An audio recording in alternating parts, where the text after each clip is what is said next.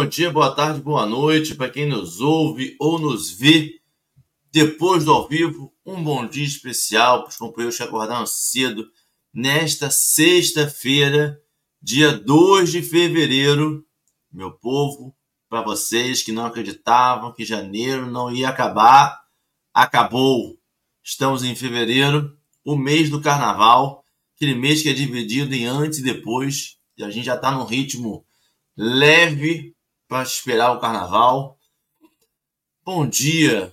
Eu vou fazer a audiodescrição na nossa tela para aqueles companheiros que nos ouvem e não nos veem. Estamos na tela retangular do YouTube, dividindo em quatro vídeos. No canto superior esquerdo tem uma tarja Café com Evangelho, letras pretas e um fundo rosa. Logo abaixo da tarja estou eu, um quadrado de vídeo, Henrique, um é moreno, de cabelos presos para trás, num coque, castanho bem escuro, barba preta, uma blusa cinza, um fone de ouvido de fio vermelho. Meu fundo de tela está todo embaçado, mas dá para ver uma parede cinza atrás de mim e um pedacinho da parede branca na minha lateral e alguns móveis atrás de mim. À minha direita, nós temos Babi, Babi é uma mulher negra de cabelos curtinhos, louros. Ela está com uma camiseta preta. O fundo de tela de Babi são, é uma parede branca com ripas coloridas atrás dela, com algumas plantas num grande jardim. As, no fundo, no, no canto inferior esquerdo, nós temos Alê. Alê é uma mulher branca, de cabelos compridos até o todos os ombros, está um pouco molhado para trás, está é, tá grisalho o cabelo da Lê. Ela está usando um óculos de armação cinza. Ela está usando uma blusa branca. O fundo da tela da Lê é uma parede branca, com alguns sóis desenhados e um semicírculo amarelo à sua esquerda e um móvel de tom de madeira escura à sua direita. No canto inferior direito, nosso convidado de hoje Vitor. Vitor é um homem branco, de cabelos curtinhos também, pretos. Ele está usando um óculos retangular de armação preta. A blusa, está com uma blusa laranja. O fundo de tela do Vitor é uma parede azul à sua esquerda e uma parede branca à sua direita. A parede branca nós temos portas na cor de madeira e na esquerda, na parede azul, nós temos algumas prateleiras. Bom dia, Babi. Muito obrigado. Sempre um prazer. Alê, bom dia. Bom dia, meu povo. Henrique, janeiro veio para desmistificar que agosto é o mês mais longo do, do ano. Agosto já perdeu esse título ó, há muito tempo. Agora, agosto passa assim no sopro. Agora, janeiro está ocupando a primeira posição. Gente do céu, parecia que a gente estava chegando em dezembro, mas não chegava em fevereiro, né? Com a graça de Deus, já estamos no segundo dia aí, e é isso, né, meu povo? Vamos ver se fevereiro dá aquela sacudida na gente que em janeiro ainda não deu, e se embora, vamos, vamos levantar, sacudir a poeira e dar a volta por cima, não é isso, Vitor? Muito bom dia, querido, seja bem-vindo ao café, gratidão por estar aqui com a gente hoje, né? Vocês vão estar aí vendo, que o nosso banner de hoje estava com a foto de uma outra pessoa, com o nome de uma outra pessoa, e o Vitor veio aqui hoje, foi aí uma, uma sacudida nessa peneira da vida, né? Que teve que ajustar aí o nosso convidado do dia, mas é com muita alegria que a gente te recebe aqui. E dá bom dia aí para o pessoal, fale um pouquinho do Vitor, se apresente para o pessoal, por favor. Bom dia, bom dia, pessoal. É uma alegria imensa estarmos aqui. O povinho que gosta de trabalhar cedo. Não, mas é uma, uma alegria imensa podermos estar aqui para falar um pouquinho sobre os evangelhos, sobre uma passagem muito bonita de Atos dos Apóstolos. E é realmente, estava até conversando com o pessoal aqui um pouquinho antes, né? Que falando, porque realmente tinha uma outra pessoa que ia estar fazendo a preleção hoje, pegaram ali, chamaram ontem, a gente podia substituir, né? Fazer ali uns ajustes não, sem problema algum.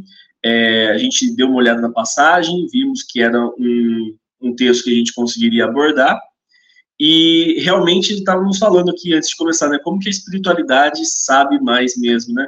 porque para mim, na verdade, essa mudança até que facilitou algumas coisas, que semana que vem estou começando as aulas da faculdade, então meu, a minha fala estaria só lá pro, pro finalzinho de março, tinha pego num sábado para não atrapalhar, para não chocar os horários, né? E dessa forma ficou até mais prático, porque ele já aproveita, já consigo fazer agora com mais tranquilidade. É, e, e, ainda caiu num tema que eu li, falei, não, já sei até, me veio assim na hora, falei, vou falar dessa parte aqui, onde eu vou dar o destaque. Então, espiritualidade realmente, como foi que a gente falou, é, arrumou o, a agenda, como, como foi, Henrique? Você disse a frase daquela hora? Não lembro, Vitor, eu não lembro, não consigo lembrar assim, não. Mas eu, eu soube sobre trabalhar cedo. Minha mãe dizia uma frase: primeira obrigação, depois a diversão. E eu tenho que vir para cá para fazer cedo. Tem que começar logo com o café do evangelho para depois você ir para o dia. Senão a gente se perde. Eu me perco facilmente. Hoje, o Vitor deu um spoilerzinho. Hoje a gente vai começar uma nova passagem de Atos. O texto, o link do texto está no vídeo, na, no, na descrição do vídeo é uma nova passagem, é o item 91 do em Antioquia da Psiadia, né? Mas tem uma hora, né? É, Antioquia da Psiadia. Isso mesmo. E aí nós vamos hoje ler do de Atos, né? 13 do, do versículo 14 ao 52. Aí a gente vai ler a passagem do Paulo Estevão dessa parte aí, que é o item 91, que está na Bíblia do Caminho o link está na descrição. Vamos fazer uma prece ali para a gente começar? Quer que eu faça? Você que sabe, você quer fazer? Pode fazer. Está liberado. Fazer, então, eu faço. Muito obrigado, Adê. É, quem puder nesse momento fechar nossos olhos, estar aqui presente nesse momento de estudo, agradecer a espiritualidade por mais um dia, por mais uma oportunidade de aprimoramento, por mais uma oportunidade de entender um pouquinho mais sobre essa vida, sobre essa passagem de Saulo, que se tornou Paulo, que foi tão importante na, di, na difusão, no, na propaganda desse evangelho que mudou e que direcionou nossas vidas para o amor e para a caridade.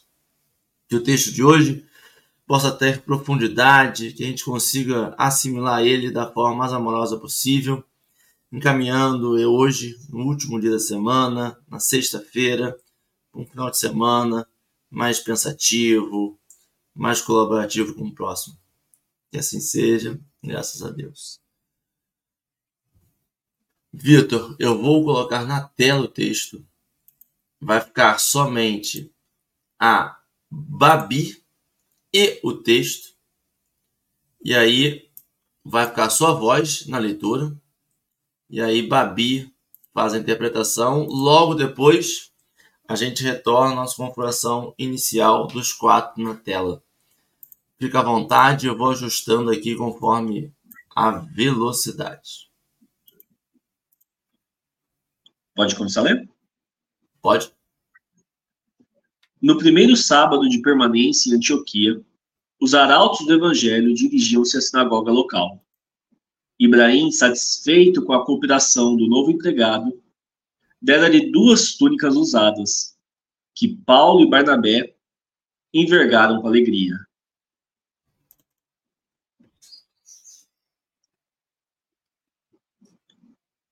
Toda a população, temente a Deus, comprimia-se no recinto. Sentaram-se os dois no local reservado aos visitantes ou desconhecidos. Terminando o estudo e comentário da lei dos profetas, o diretor dos serviços religiosos perguntou-lhes em voz alta se desejariam dizer algumas palavras aos presentes. De pronto, Paulo levantou-se e aceitou o convite. Dirigiu-se à modesta tribuna em atitude nobre e começou a discorrer sobre a lei tomado de eloquência sublime. O auditório, não afeito a raciocínios tão altos, seguia-lhe a palavra fluente, como se houvera encontrado um profeta autêntico, a espalhar maravilhas. Os israelitas não cabiam em si de contentes. Quem era aquele homem de quem se poderia orgulhar o próprio templo de Jerusalém? Em dado momento, contudo, as palavras do orador passaram a ser quase incompreensíveis para todos. Seu verbo sublime anunciava o Messias que já viera ao mundo. Alguns judeus aguçaram os ouvidos. Tratava-se do Cristo Jesus, por intermédio de quem as criaturas deveriam esperar a graça e a verdade da salvação. O ex-doutor observou que numerosas fisionomias mostravam-se contrariadas, mas a maioria escutava com indefinível vibração de simpatia. A relação dos feitos de Jesus, sua exemplificação divina, a morte na cruz, arrancavam lágrimas do auditório. O próprio chefe da sinagoga estava profundamente surpreendido.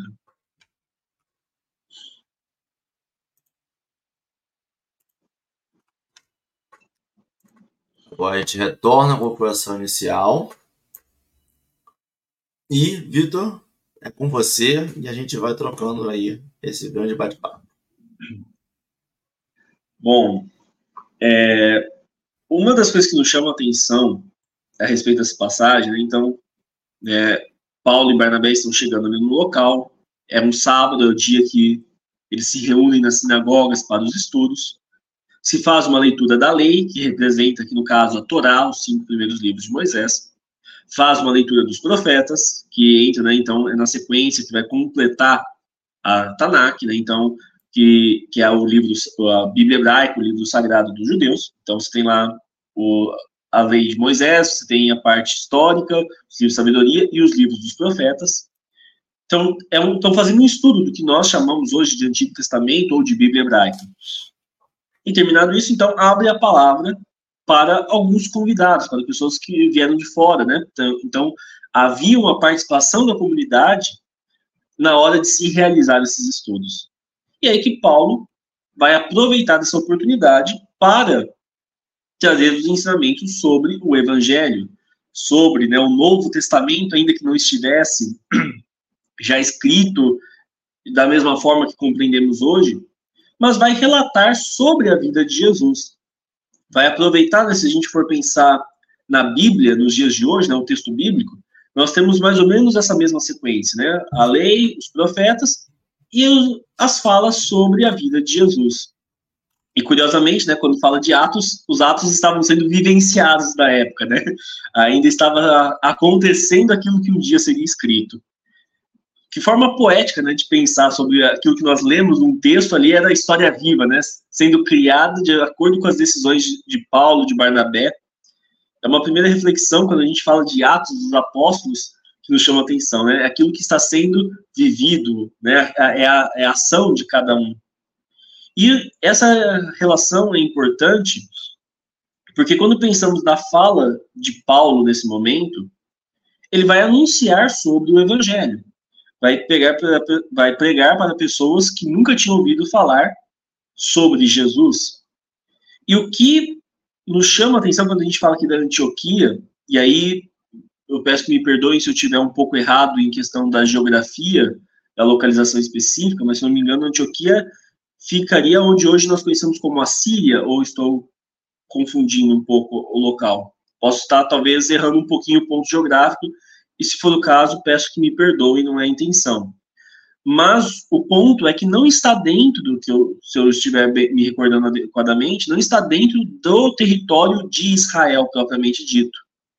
Então, Paulo, que é futuramente seria conhecido como apóstolo dos gentios, né, justamente por levar o evangelho para aquelas comunidades que nem mesmo a crença no Deus único possuíam, para povos realmente que, vi, que viviam numa tradição politeísta, ele vai se utilizar desses momentos de contato, porque dá a entender a passagem do texto que nessa sinagoga não estavam apenas os judeus ali ouvindo, né? Então, é, como ele fala aqui no texto, toda a população temente a Deus comprimia-se no recinto.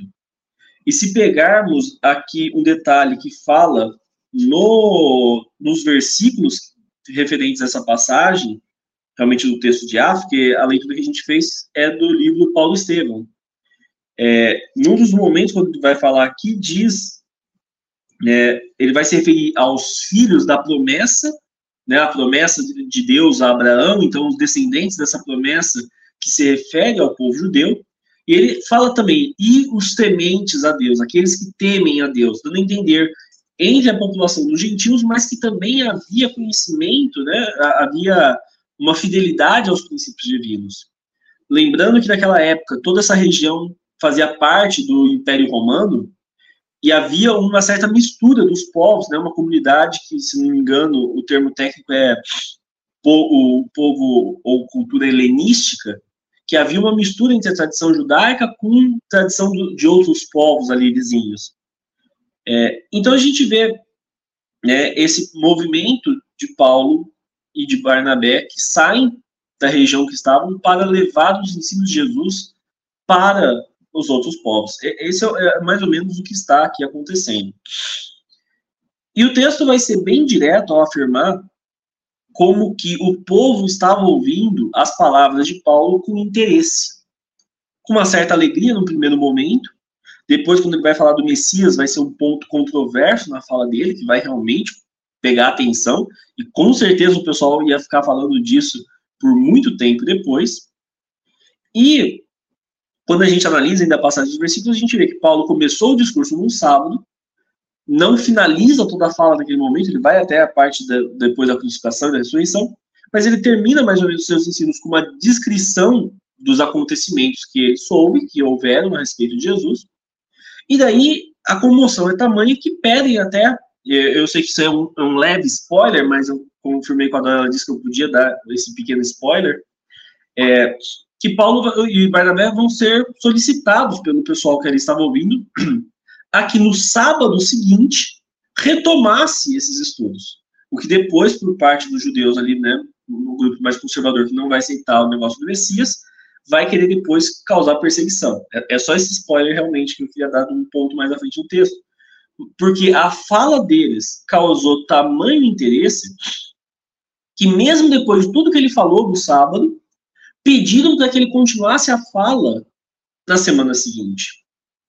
E o que, eu queria desenvolver em relação a isso, nessas reflexões? Quando falamos do evangelho nos dias de hoje, nós temos um problema que eu não sei se é associado à geração nova, não sei se é associado à velocidade das redes sociais, mas nós temos um problema nos dias atuais a respeito da divulgação do evangelho. Porque o evangelho não está prendendo atenção a gente vai em algumas casas espíritas e a gente ouve, né, falando, não, porque as palestras de uma hora, ai, não, não, não prende a atenção do público, o palestrante tem que falar menos tempo, porque senão o pessoal dispersa. E assim, realmente eu entendo que nós temos uma questão que de palestrante para palestrante, é, tem pessoas que têm talvez uma, uma didática ou uma oratória é, mais atrativa e outros a gente sabe realmente, né, algumas pessoas que na fala se tornam um pouco repetitivas e a fala da pessoa se torna cansativa para quem escuta. E realmente não tenho a menor ideia de como que é, por exemplo, a minha fala na percepção dos outros. Mas o ponto é que além da questão do, da oratória, além da questão de quem está dando notícia, tem a mensagem que está sendo levada. E o que eu acho muito intrigante é porque o evangelho, a boa nova, a boa notícia divina, era para vender por si só, se é que eu posso usar dessa expressão. Era para ser algo tão atrativo que se refere a uma necessidade da alma, que era para prender a atenção pela simples palavra. Entretanto, nós temos um problema nos dias de hoje, dessa, desse problema com a atenção, que nós não conseguimos prestar atenção numa mensagem do Evangelho por muito tempo. Inclusive, nesse momento, eu vou até confirmar aqui quanto que é o tempo de fala de hoje, né? Porque eu estou aqui falando, mas eu, eu esqueci. 50 minutos? É isso, mais ou menos? Aqui no café? Oi? Aqui, aqui no café que você fala? Isso, isso. Quanto que é o tempo eu falar? A gente vai até às 8, a gente finaliza às 8. Perfeito, perfeito confirmando também no caráter técnico e aproveitando com a questão da minha fala junto, já incorporo os dois elementos. Mas, então aqui nós temos uma fala de uma hora. Eu sei que tem em alguns centros espíritos que falam, não, ficar uma hora ouvindo sobre essa parte, o pessoal não aguenta. E assim, né, realmente, cada um tem aquilo que se interessa, cada um tem aquilo que chama mais atenção. Mas eu acho isso curioso porque os filmes no cinema só aumentam o tempo de duração. Né? Os filmes que lá atrás tinham uma hora e meia, duas horas, hoje você tem filmes de duas horas e meia, três horas, praticamente se tornando usual. E o filme prende a atenção. As pessoas realmente não conseguem ficar, às vezes, muito tempo lendo ou assistindo alguma coisa. Nós vemos, né, nos dias de hoje, com as redes sociais, o YouTube, que é uma plataforma para vídeos longos, muitas vezes se torna, se foi trocado pelo Instagram ou pelo TikTok, com vídeos de até um minuto. Os textões do Facebook foi substituídos pelo Twitter, né, que agora tem até outro nome, mas que tem limites de caracteres. Então, realmente temos um problema, né, no, no ponto de atenção. É, se, as pessoas dos dias de hoje conseguem focar em um determinado assunto. Né? os anúncios, a propaganda no YouTube são de 5, 15 segundos. E mesmo assim a gente acha longo. E eu acho isso tudo muito curioso, porque no meio disso tudo, nós temos uma fala né, de Paulo, que falava sobre o evangelho com tamanha paixão, que as pessoas pediram para ele voltar na semana seguinte para continuar a falar. Nós temos o relato de uma das passagens do evangelho, em que Jesus está falando às multidões. E o povo ficou, não sei se por dois ou três dias direto ouvindo Jesus ensinar, sem nem sair de perto para comer. O que fez com que antes de Jesus mandar o pessoal de volta para suas casas, ele fizesse a multiplicação dos pães para alimentar um pouco aquelas pessoas. Mas eram pessoas que estavam tão apaixonadas pela fala de Jesus que não ousavam se afastar de lá nem mesmo para ir atrás do alimento do corpo. Essa é a atenção que o evangelho deveria causar. E daí, é, no meio disso, eu me lembro de uma fala do padre Antônio Vieira, se não me engano, que vai fazer uma reflexão sobre a passagem do sal da terra, e que ele faz a seguinte pergunta, né? Por que que antes tão poucos convertiam tantos? E hoje tantos convertem tão poucos? Porque na época dos apóstolos, 12 pessoas falando sobre o evangelho arrastavam multidões de 5 mil pessoas querendo saber mais sobre Jesus. E hoje, 5 mil pessoas falando sobre Jesus não consegue atrair 12 pessoas. E ele faz uma reflexão né, com a passagem do sal da terra, porque fala ou o sal não está salgando, ou a terra que não está se deixando salgar. Ou aqueles que levam a mensagem do evangelho não a estão levando com dedicação adequada, ou quem recebe a mensagem do Evangelho realmente não está com interesse algum. Aqui eu queria também aproveitar, fazer uma pausa nesse momento, não sei se vocês quiserem fazer alguma participação, eu sei que até agora só estou eu praticamente falando o tempo todo. Deixa só eu te dar a informação. Na verdade, a Antioquia da Psídia, hoje, ela fica perto da Turquia né? Ela fica nos arredores da Turquia, né? Você perguntou, e é lógico, curiosa como sou, fui lá, né? Sabe por que, que a gente perde o foco rápido, Vitor? Quando a gente trata da palestra na casa espírita, ou a gente assistindo uma palestra aqui no YouTube, ou em qualquer outro aplicativo, ou ouvindo um podcast. Porque, na verdade, a gente quer ir para a palestra para poder ouvir aquilo que justifique a nossa dor ou que nos console em algo que a gente esteja vivendo. Ou que a gente possa usar e falar assim, dentro de casa, tá vendo? Fui na casa espírita hoje e ouvi uma coisa que era para você. Essas pessoas que iam até Jesus e que o seguiam eram pessoas muito humildes. Aí alguém pode falar assim: ah, mas na casa espírita tem uma língua muito rebuscada, tem alguns palestrantes que falam português que, que acho que nem ele entende, quanto mais eu, né? Mas Jesus, quando falou, ele falou do mesmo jeito para todos, ele não adaptava o linguajar dele. Não estou dizendo com isso que a gente não tenha que adaptar o linguajar hoje em dia, porque realmente usar palavras que estão em desuso faz com que as pessoas se percam na, na informação, que elas não tenham a, a atenção conquistada para poder ser ouvidas, né? Para um ser ouvido, outro para ser é, para ser compreendido. Então, é muito fácil a gente para casa espírita hoje e na palestra e dizer que não entendeu nada e que a gente perdeu o foco. Porque para a gente poder manter o foco, a gente tem que estar tá ali. O corpo está ali. Mas onde que está o espírito? Aonde que está a mente? Aonde é que está o pensamento? Muitas vezes, na necessidade de pegar o celular toda hora e conferir se chegou uma mensagem lá no WhatsApp. Ou se chegou uma mensagem em outro aplicativo. Ah, mas eu tenho que ir lá fora porque eu estou cansado, eu vou dar uma voltinha, vou esticar minha perna. A gente perde o foco hoje muito tempo, muitas vezes, na verdade, né? Durante muito tempo. Então, a gente também, para a gente poder se fixar no tema da palestra que está sendo dado, a gente tem que estar tá querendo ir ali. E muitas vezes a gente vai para casa espírita para bater um ponto, como se aquilo ali fosse o trabalho obrigatório que a gente tem todos os dias. Eu tenho que hoje na casa espírita, porque eu tenho que assistir a palestra, porque eu tenho que tomar água, do, a água fluidificada e tomar o passe. Mas por quê? Você quer estar ali?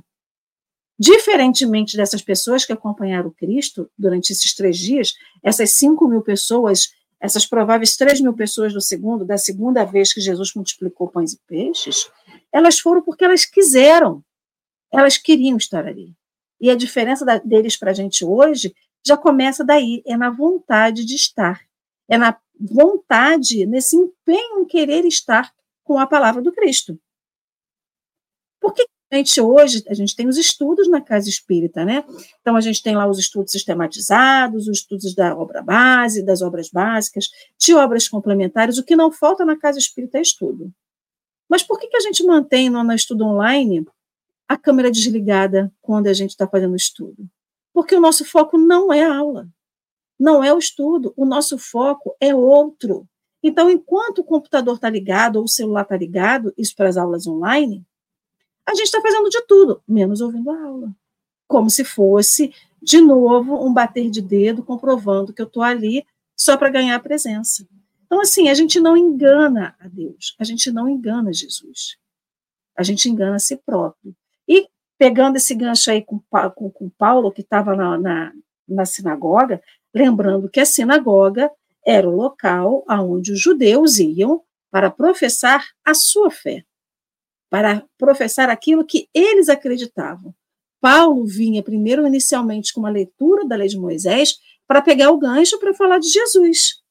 Então, como que a gente conquista alguém de uma religião, de uma de uma doutrina, com uma nova doutrina que era inicial, que ninguém conhecia porque realmente era nova não só nova para eles que não sabiam, mas nova porque ainda estava nascente no mundo. Então, eu fico imaginando a dificuldade de Paulo, não a dificuldade dele falar, primeiro porque ele era inspirado divinamente também. Não só a vontade dele, mas a inspiração divina. Mas para aquelas pessoas era muito fácil dizer assim: ah, você não está falando lá de, de, de não está falando da minha religião, eu vou, vou sair, vou dar uma volta. E não, e é sobre isso, é a gente estar atento à palavra. É a gente estar atento à oportunidade em que alguém está falando alguma coisa do Cristo.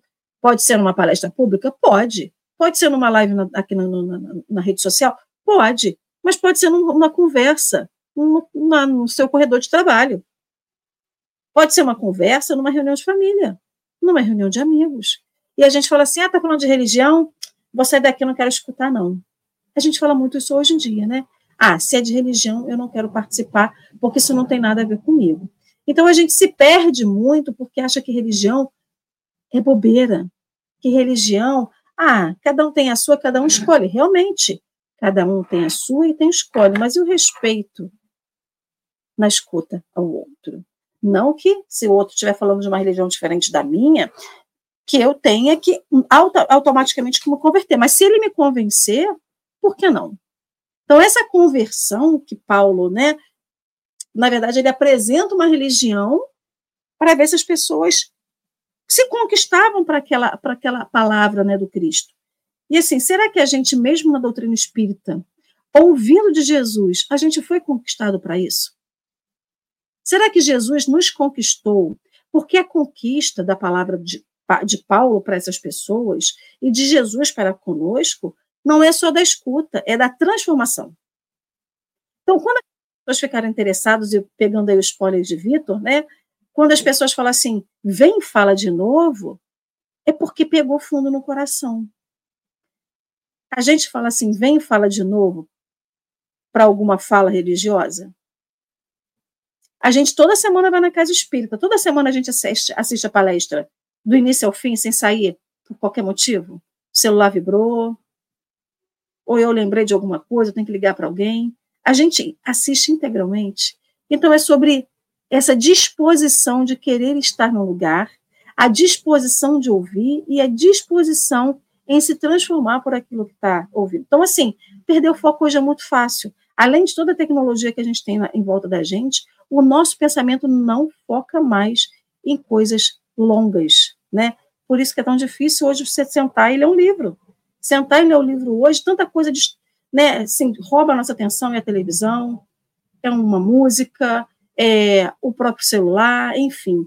Então, aquelas pessoas que estavam ali com Saulo e com Barnabé na, naquela sinagoga, eles tinham disposição de ouvir, né? eles tinham a disposição de que aquele, aquele conteúdo fizesse significado na vida deles, né? da mesma forma que aqueles 5 mil e depois os 3 mil que seguiram Jesus na sua pregação. Eles tinham vontade de estar ali, né? E aí, Henrique? Eu posso fazer um testemunho aqui, um relato pessoal de um aluno mediano? Para mim, eu, eu traduzo o seguinte: o problema todo é que a gente já sabe que está na média. Quando nesse tempo de Jesus, a gente estava em recuperação, estava tirando um, dois, às vezes zero, sabe? Agora a gente já tem a nota para passar de ano, que a gente acha que é suficiente para passar de ano. A gente já não mata mais, eu não mato, eu não, não, não tenho arma de fogo, eu não discuto mais em, em praça pública, eu não condeno, eu faço meu julgamento, mas é um julgamento mais íntimo. Eu fico só na minha casa, com três, quatro pessoas do meu círculo mais íntimo. Eu não saio vociferando, falando mal de todo mundo, para todo mundo, como se fosse. Eu sou um aluno mediano. Sabe? Aquele que não é aquele que o professor vai dar mais atenção, mas também não é aquele que vai ser chamado para ser o aluno monitor da turma. E aí é que é o problema. Sabe? É como eu eu estivesse aprendendo a ler, e aí você fica desejoso por ler. Mas você já aprendeu a ler eu não preciso mais ler todo dia, não preciso treinar isso, eu não preciso mais. E aí, o chat está falando aqui. Se eu tirar a média, para que, que eu tenho que tirar 10? Exatamente. E olha, meu pensamento era esse, tá? Na faculdade, a média era 8. Aí você tinha que tirar 2 de 8 ou 3 de 6. O que, que eu fazia? 3 de 6. Fazia recuperação em quase todas, porque eu ia conseguir do mesmo jeito. Mas é uma mente, a mente viciada em errar. E esse é o problema. Pode falar, Vitor. A gente tá aqui para você. Levantou o dedinho e a gente corta. Mas será que nós estamos realmente na média? Hum, esse é o problema. Será não que essa média. não é uma ilusão da nossa parte? Porque Jesus meio que veio e mudou o, o padrão de comparação, né? O não matarás virou não se irritarás. O não cometerás adultério é não olhar ninguém com desejo. E o monte dos mandamentos ganhou um novo significado, né? Vitor, e aí você entende por que, que hoje nós temos do, é, é, 500 pessoas e não temos mais 12 apóstolos. Porque essa proposta do Cristo não foi interessante para a gente. A gente adorou ele morrer na cruz pelos nossos pecados. Mas dizer que eu não posso maldizer alguém que eu tenho que amar o meu inimigo, não me sustenta. É, é o texto de hoje, quando Paulo começa a falar. Quando ele fala sobre as leis antigas, as leis mosaicas, todo mundo adora. Quando ele fala que o Deus é para todo mundo, que Jesus veio para ensinar a amar, as pessoas começam a falar: peraí, é o quê? Aí começa a pegar detalhezinho para negar. O que a gente faz hoje? Mas ele não é um profeta. Não, ele não é o que o Elias falou. Não é. O que a gente faz hoje? Jesus, quando falou daquela é mais fácil, um camelo entrar do que um rico entrar. Não, mas ele quis dizer. Gente, vamos sair do mesmo pensamento das pessoas que estavam ali junto com Paulo. Vamos entender a mensagem de Cristo como um todo. Ele quis dizer que é todo mundo mesmo. A gente criou fantasmas que a gente não pode falar, mas a gente tem que entender. Eu preciso estar bem e eu só vou estar bem se a pessoa do meu lado, que às vezes eu nem conheço, estiver bem também. Esta mensagem. E aí eu, é por isso. É por isso que a gente vê hoje cada vez mais cristão do Velho Testamento. Cada vez mais a gente vê pessoas que dizem que têm a fé reveladora, a fé renovadora, mas que professam o Velho Testamento. Tanto que nós temos uma união, talvez, não é só brasileira, a gente percebe, mas é uma união judaico-cristã. É um evangélico que tem ali em, em Israel, em, no judaísmo, a sua base. A gente sabe que a, a, a filosofia judaico-cristã vem numa crescente, ela vem numa evolução. A gente fez esse estudo outros dias aí sobre o quanto é interessante essa visão do Deus, essa visão que nós, de sociedade, temos. Mas a gente já entendeu que Cristo veio para renovar. As palavras de Cristo não foram aquilo ali está certo, aquilo ali está certo, mas aquilo ali já não basta. E nós, enquanto espíritas, temos um compromisso maior ainda. Porque a gente tem a primeira comprovação dessa vida, a gente tem a comprovação que nós somos seres espirituais numa vivência material, então não nos cabe, em momento algum, valorizar mais o material do que o espiritual. Uma coisa é quando é crença, outra coisa é quando eu, ah, eu acho que é um achismo. Outra coisa é que a gente acredita de comprovação. Se comprovadamente nós somos um ser espiritual, uma vivência material, em momento algum, em nenhuma hipótese, cabe a valoração maior do material. E o texto, para mim, ele faz essa, esse jogo, esse mexer com a gente. Ele mexe com a gente porque a gente se coloca não como Paulo. Eu me coloco como aquele judeu. Como aquele não judeu que está ali ouvindo, que até certo ponto me satisfaz, mas que aí depois começa a falar coisas que me tiram da minha zona de conforto e eu me perco. E eu acho que é isso que a gente perde no, no encontro palestrante, Vitor. A gente, muitas das vezes, tenta encher um pouco de linguiça, porque o tema às vezes não dá 50 minutos, e a gente vai devagando.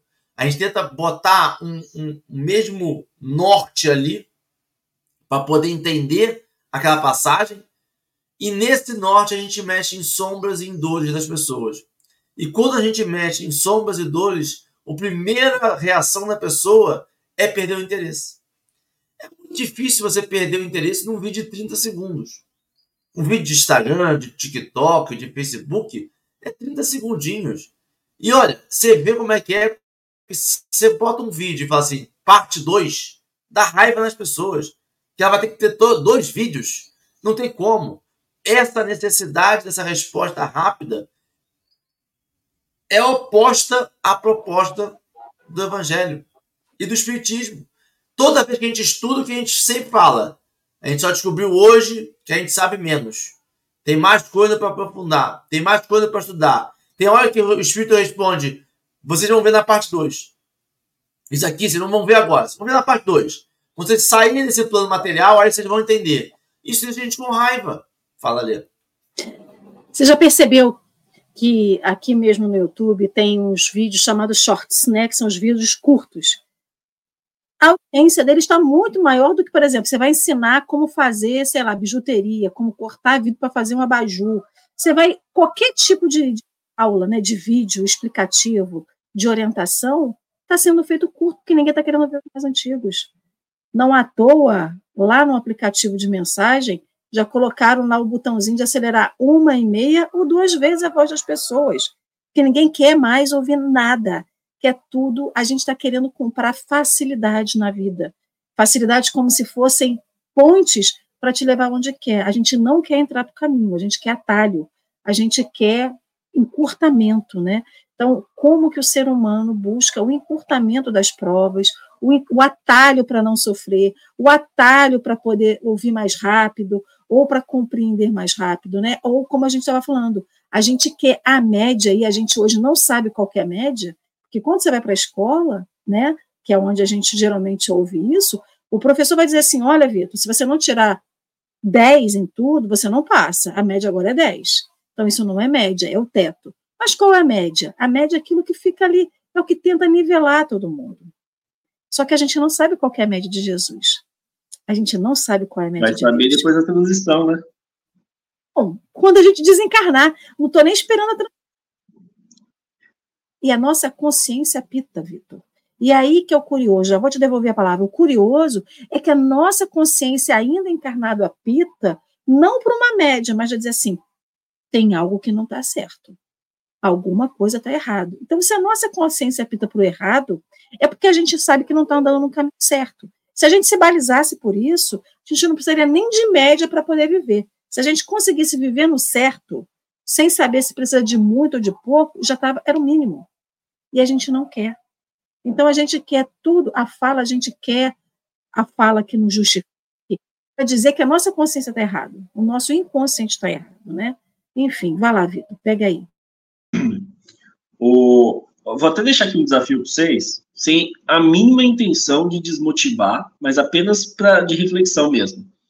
Não sei, para mim não aparece aqui, mas imagino que para onde vocês deve ter aí a quantidade de pessoas que está acompanhando ao vivo.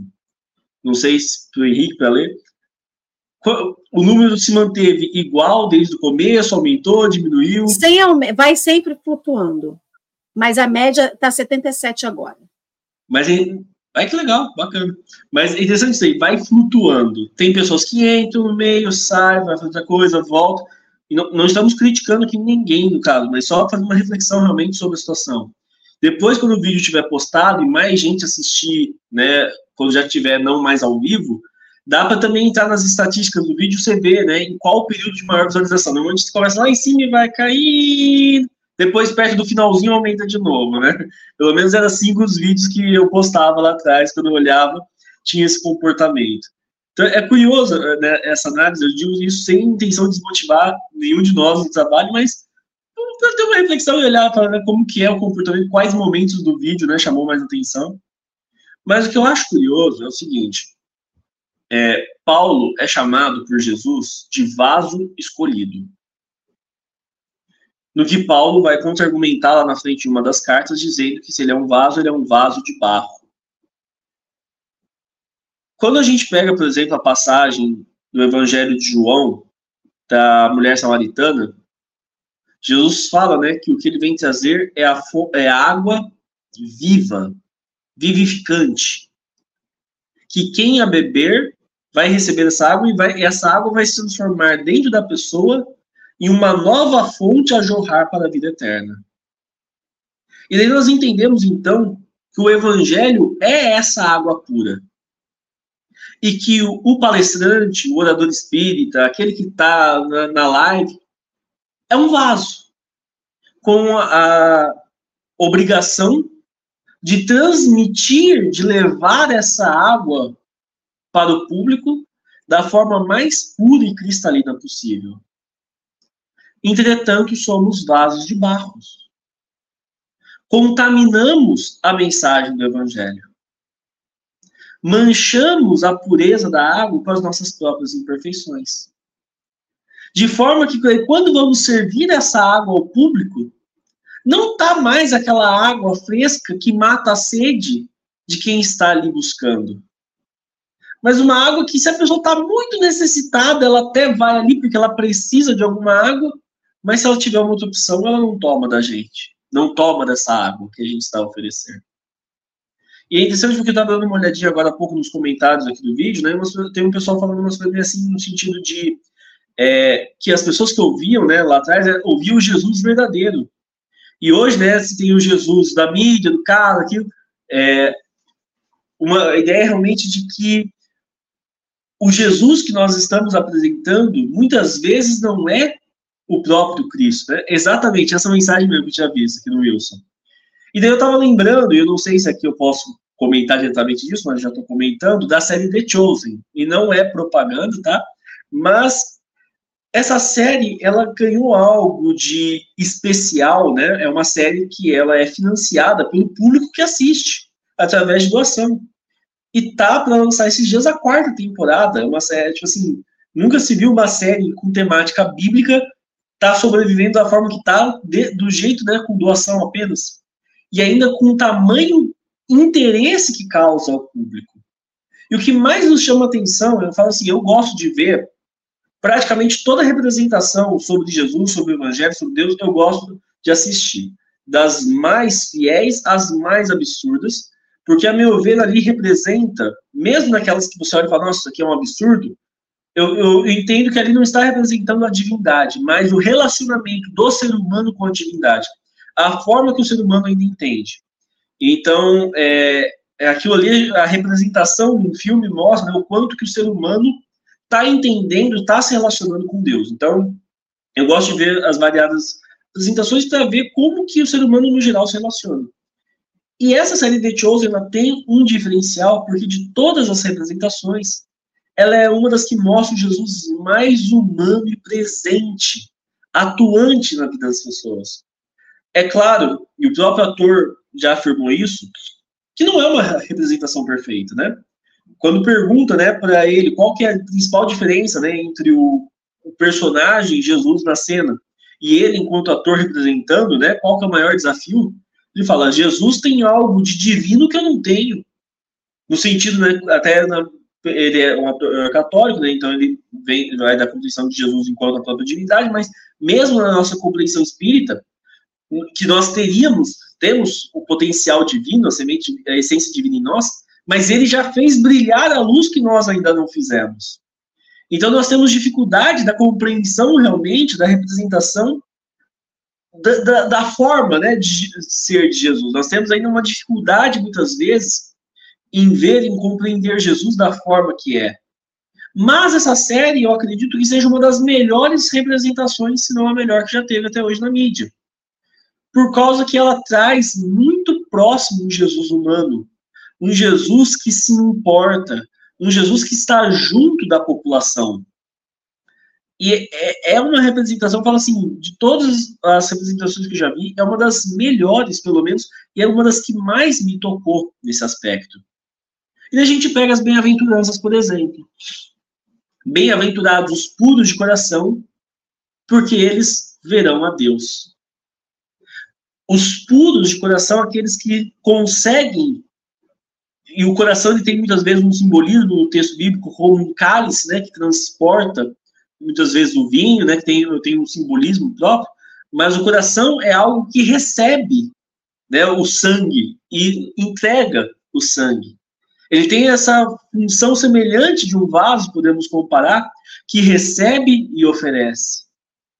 Mas nós temos que ter o coração puro para realmente ver e compreender a verdade divina nas circunstâncias e pessoas ao nosso redor.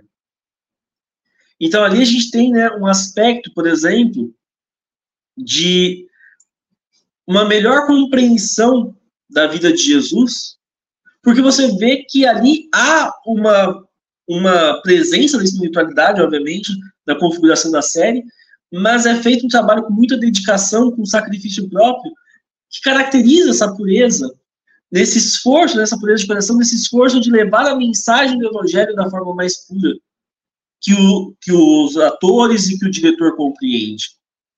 E isso prende atenção. Isso faz com que muitas pessoas, eu já vi relatos de pessoas falando assim: ah, nunca tive muito interesse nisso, já tentei ler às vezes a Bíblia uma vez ou outra. Nossa, mas depois que eu assisti a série, eu, eu preciso ler para saber o que vai acontecer nas próximas temporadas. Eu já vi pessoas falando que já tinham lido o texto bíblico, mas li assim no geral, e que depois da série parece que o texto ganhou cor. O texto ganhou vida. No sentido, é claro, que a série não substitui o texto, mas nessa compreensão da, de algo ali está sendo oferecido que está atendendo à necessidade da população que assiste. Então você tem episódios de mais de 50 minutos e nas, nos momentos que levam ao cinema, nós temos realmente, é, às vezes são colocados dois, três episódios seguidos. Então, às vezes, é, eu acho que, pelo menos quando teve agora aqui a terceira temporada dublada, foram dois episódios que eles colocaram, é, e agora no cinema dos Estados Unidos está saindo três episódios de uma vez. Então, praticamente mais de duas horas ali de conteúdo está prendendo atenção. Ah, tudo bem, é um filme, é diferente de um monólogo, né, do palestrante falando. E esse, na verdade, é o último ponto que eu gostaria de trazer aqui para reflexão. Porque, por qual motivo. O Henrique quer falar alguma coisa? Não sei se. Tá... Eu, eu encapo depois, pode falar. Ah, tá. O último ponto que eu gostaria de relacionar nesse aspecto, do porquê que as palestras na casa espírita virou esse monólogo. Aqui, querendo ou não, eu acabo puxando um pouquinho mais para lá, porque eh, a gente está aqui, né, junto com o Henrique, com a Lei, com a Mabi, mas acaba se empolgando e falando um pouquinho demais. Só que quando a gente analisa, né, por exemplo, a questão da, dessa passagem do texto de Atos de Paulo Estevão, fala que depois da preleção, né, sobre a lei, os profetas, abriu a fala ao público, abriu a fala para quem veio de fora. E imagina como teria sido aquela preleção na sinagoga se o chefe lá da sinagoga, ou sei lá quem que é o responsável dessa parte, não tivesse aberto a palavra para Paulo. E muitas vezes a gente fica aquilo que só vai deixar o palestrante falar, e às vezes tem alguém no público que poderia encher a palestra do espírito que vivifica. Encher a palestra dessa água viva realmente. E daí, um, um dos únicos centros que eu já visitei, que eu já vi uma atividade dessa forma, e eu não estou dizendo que é o único que tem, estou dizendo que é o único que eu visitei e vi. Uma diferença importante para não gerar confusão depois. É, lá atrás, quando eu fui visitar Uberaba, e lá no grupo da Pressa, aquele pessoal que faz as atividades, né, que conviveram com o Chico Xavier, hoje, se não me engano, estão até, não estão mais no grupo da Pressa, estão nas casas de memórias e lembranças, eles mudaram o lugar lá de atuação, e que tinha aquela mesa onde o Chico psicografava e as várias cadeiras ao redor e os bancos junto, né, do, naquela local pequenininho, né, muita simplicidade. E quando você chega para visitar, para conhecer, o Eurípides Gino, que é o filho adotivo lá do Chico, convida algumas pessoas para sentar junto à mesa. E aquilo foi algo, a primeira vez que eu vi, que me, me encheu de espanto. Por que, que como assim, vamos sentar na mesa junto? E daí aquilo que o evangelho, a palestra é feita como? O palestrante convidado né, abre uma passagem do Evangelho segundo o Espiritismo, faz uma leitura, alguns comentários e passa a palavra para outro sentado na mesa. E alguns dos outros sentados na mesa são os trabalhadores realmente da casa, mas depois passa para os convidados sentados à mesa. E depois que todos da mesa falaram, abre para quem está nos bancos. E todo mundo pode dar a sua contribuição quebra a hierarquia, quebra essa ideia né, do palestrante acima do público, né, sentado de pé na tribuna, muda totalmente a configuração. E eu acho que seria lindo se outras casas espíritas tivessem esse formato, eu imagino sem dúvida que deve ter mais alguns por aí, mas foi a única que eu conheci. E de, da pandemia para cá, esse crescimento do espiritismo nas redes sociais permitiu né, a questão da, das transmissões ao vivo com interação dos comentários. Aqui a gente não pegou para ler muito, normalmente no Instagram, é, a gente acaba verificando mais né, essa parte de interação, mas que trouxe aqui, agora há pouco, o comentário do Wilton, e tenho certeza que se a gente se fosse olhar aqui com calma, teriam vários comentários que poderíamos colocar aqui na tela e, e trazer essa participação junto, que iria agregar muito o nosso estudo. Por causa que a gente tem que parar com essa visão de que tem uma pessoa detentora do conhecimento que vai simplesmente pegar e, e repassar para todos. No momento em que compreendemos que somos todos filhos de Deus e que cada um tem ali o seu papel, sim, eu vou compartilhar a minha água para os demais, mas o outro também vai compartilhar comigo é o amai-vos uns aos outros colocado em prática. Eu ofereço aquilo que eu tenho e o outro oferece também também. Eu vou deixar agora o Henrique falar que eu tô vendo que ele está desesperado para pôr algo para fora. Antes do café. Antes do Henrique falar, só pegar esse seu gancho. Se tem alguém que está na palestra oferecendo a palavra ir falando é para que os outros escutem a palavra e sejam propagadores. Então, assim, não é um que detém o conhecimento, é um que está ali orientando, porque estudou um pouco a mais, para que aqueles que, ouvem, que, que estão ouvindo saiam a semear a palavra. Ele faz a primeira semeadura para que os outros também possam semear. Vai lá, Henrique. A grande questão para mim, Vitor, é que a gente precisa mudar, e aí a gente precisa mudar o que a gente se perdeu. Voltar 10 casinhas. A gente precisa parar de ter palestrantes que são ícones. Ah, a doutrina espírita tem seis palestrantes excepcionais. E o resto a gente vai levando, né? é, nós temos o grande orator de Cristo. Para mim, a grande ideia é a seguinte: eu não preciso ter na doutrina espírita cinco pessoas nota 10. Eu preciso ter 600 pessoas nota 8. Eu não preciso de um expoente. Sabe por quê? Porque, infelizmente, nós estamos falando de humanos. E humanos são falhos. E aí, quando eu boto toda a minha religiosidade, todo o meu fundamento religioso na fala da Alê, quando a Alê cair, quando a Alê se corromper, se a Alê fraquejar, ela vai levar com ela o peso de toda uma religiosidade, que às vezes nem ela tem, que às vezes nem ela reconhece. A pandemia, e para mim, a gente está aprendendo a lidar com essa ferramenta chamada tecnologia, chamada YouTube, Instagram, a gente está aprendendo, enquanto humanidade.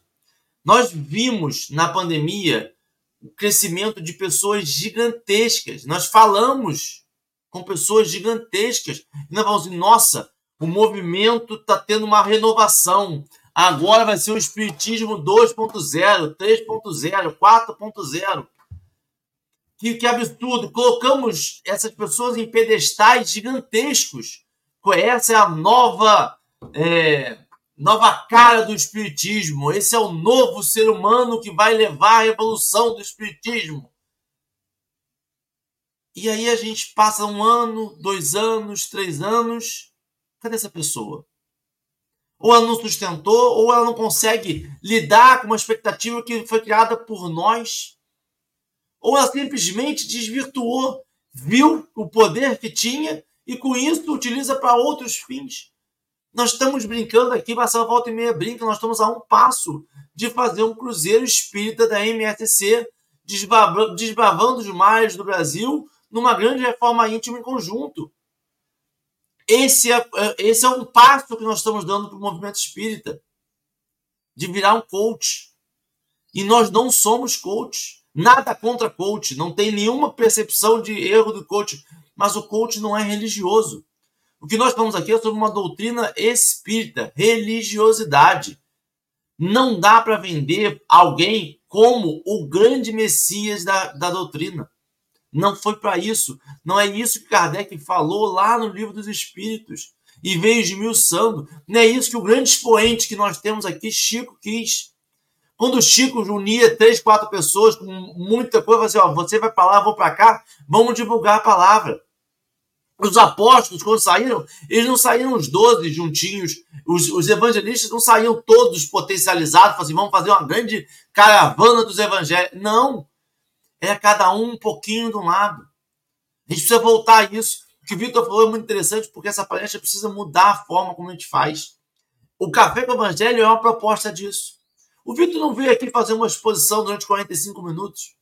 O Vitor veio trazer a ideia dele e, dentro da ideia dele, uma conversa, um debate, com abertura do chat. Agora, é muito difícil fazer isso numa casa espírita, viu?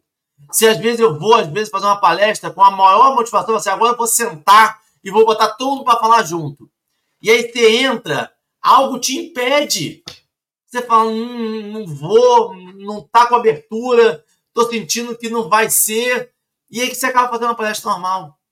A gente precisa voltar a perceber que talvez tenham potencialidades na plateia em silêncio. Tem pessoas que participam da Casa Espírita há 30 anos e não fizeram uma palestra.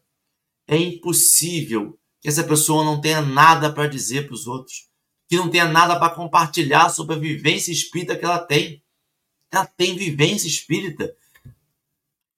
Do texto termina dizendo assim: a relação dos feitos de Jesus, sua exemplificação divina, a morte na cruz, arrancavam lágrimas do auditório.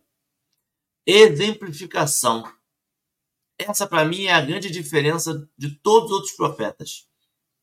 Elias, que é o mais citado, ele fala do que é algo que virá. Jesus fala de algo e, e, e vive algo que já está. A gente precisa voltar e perceber que a gente já está no livro dos Espíritos. A gente já está vivendo uma espiritualidade. A gente não está falando de uma terra prometida, de algo que está por vir. Nós já entendemos que somos espíritos. Que a gente possa perceber isso.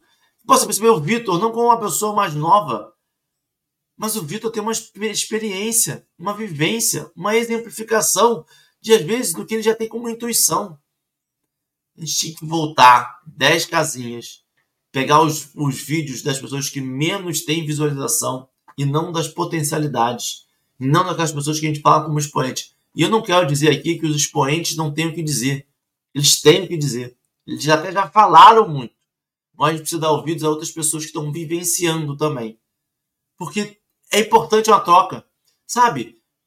A gente só vai mudar do mundo de provas e expiações para o mundo de regeneração quando todo mundo evoluir.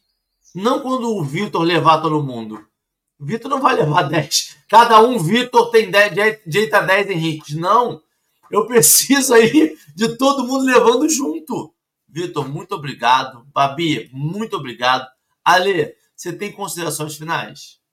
Só rapidinho. Jesus, ele falou para todos. Jesus falou para rico, para pobre, para quem tinha casa, quem não tinha casa, quem morava na rua, quem morava no palacete. Jesus falava para aquele que tem fome, para aquele que tem abundância. Por que que hoje a gente quer encontrar Jesus na fala dessas pessoas, mas escolhendo as pessoas pela capa? Então, assim, hoje a gente, se tiver uma pessoa fazendo uma palestra que esteja vestido humildemente, a gente diz que a gente não pode assistir essa pessoa. A gente quer ver a pessoa que se veste bem, que fala bem, que esteja bem penteado, com corte de cabelo em dia, se possível maquiada. Então, assim, Jesus era simples. O porquê que a gente hoje vai em busca daquilo que ostenta? A gente hoje quer, só quer ver vídeo de quem tem milhões de visualizações. A gente só quer ver vídeo de pessoa que tem nome. Se tiver um anônimo que só tenha uma pessoa que tenha visto o vídeo dele, a gente diz: o vídeo não presta, porque ninguém veio ver. Então, Jesus falou para todo mundo, foi ele que escolheu, né, que foi à casa de Zaqueu para poder falar com Zaqueu e que Zaqueu se transformou.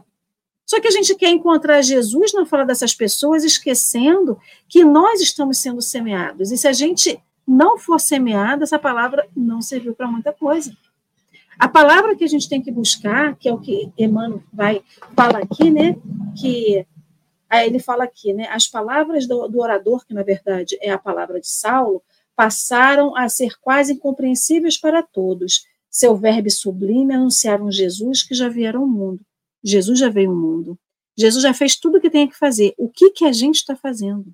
A gente já está sendo semeado há anos, há milênios, há décadas, há séculos. A gente está nessa vida sendo semeado o tempo todo. Qual que é o nosso papel hoje de sair a semear e fazer o que deve ser feito? Então a gente quer escutar, Henrique, a palavra é de quem aparece na mídia.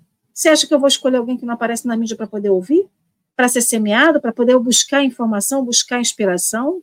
Então, assim, se Jesus foi para todos, o porquê que hoje a gente escolhe núcleos, a gente escolhe bolhas, a gente escolhe nichos? A gente tinha que escolher a todos, a gente tinha que dar oportunidade para todos, e não para quem tem essa característica, ou essa capacidade, ou esse tipo de estudo, ou esse tipo de fala. Se tiver uma pessoa na palestra, na, na, dando palestra, e tiver erro de português, sabe o que, que as pessoas vão fazer? Vão levantar e vão sair. Como que alguém que conhece Jesus vai falar, fala, fala errado? Troca as letras. Então, assim, a gente ainda fica escolhendo. Enquanto Jesus saiu a pregar e semear para todos, e é o que o Paulo fazia na sinagoga, ele não tinha distinção. Ele falava para todos, para todos que o quisessem ouvir. E por que, que a gente hoje fica buscando pessoas para que a gente ouça só de acordo com a nossa bolha ou com o nosso nicho que a gente criou na nossa cabeça?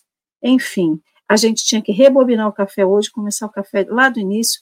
A gente mega ultrapassou o tempo. Então, Vitor, querido, eu deixo você, se tiver alguma consideração, e para fazer o seu encerramento, já agradecendo a todo mundo do chat, a Babi, que deve estar exausta com as mãozinhas dela, a todo mundo que esteve aqui, a Vitor Henrique, um beijo no coração. Bom, eu acho que eu diria só, com relação a essa questão, né? Se me permite, duas, dois pequenos relatos sobre o Chico que eu, que eu fiquei sabendo. É, um é uma história, né, que, que não sei se chegou a mim nas redes sociais, como foi, mas que conta de que um certo dia uma pessoa foi até Uberaba para conhecer Chico Xavier e que, sei lá por que exatamente motivos, não sei se estava trabalhando, o que foi, o Chico não pôde atender a pessoa na hora que a pessoa queria. O Chico estava no trabalho, tinha coisa para fazer, a reunião era só à noite, e o cara ficou super desapontado, né? Nossa, vim até aqui para ver o Chico, o Chico não quis me receber na hora que eu quero. e, e, de, e não sei exatamente, fala que estava passando por uma situação complicada, e que fala que aquilo fez com que ele perdesse toda a fé dele, né? Aquilo, a fé dele em Deus, a espiritualidade, tudo desmoronou. E o Chico, sabendo disso, né, ficou assim, super, nossa, né? Meu Deus, uma responsabilidade dessa, o que eu faço agora? Como que eu faço para corrigir a situação? E dei conta que Emmanuel apareceu e falou: Deixa, deixa ele. Não, mas você viu, falou que perdeu toda a fé. E, e daí o Emmanuel interrompe e fala assim: Chico, se a fé dele estava sustentada em você, é melhor que ele perca toda essa fé logo de uma só vez. Toda a nossa fé deve estar em Jesus, Chico. O único que nunca vai nos decepcionar e o único que tem os conceitos seguros para nos passar. É, então, é, esse é o primeiro ponto. Se Chico Xavier não para estar a nossa fé, diante das palavras de Emmanuel, quanto mais em nós, meros mortais.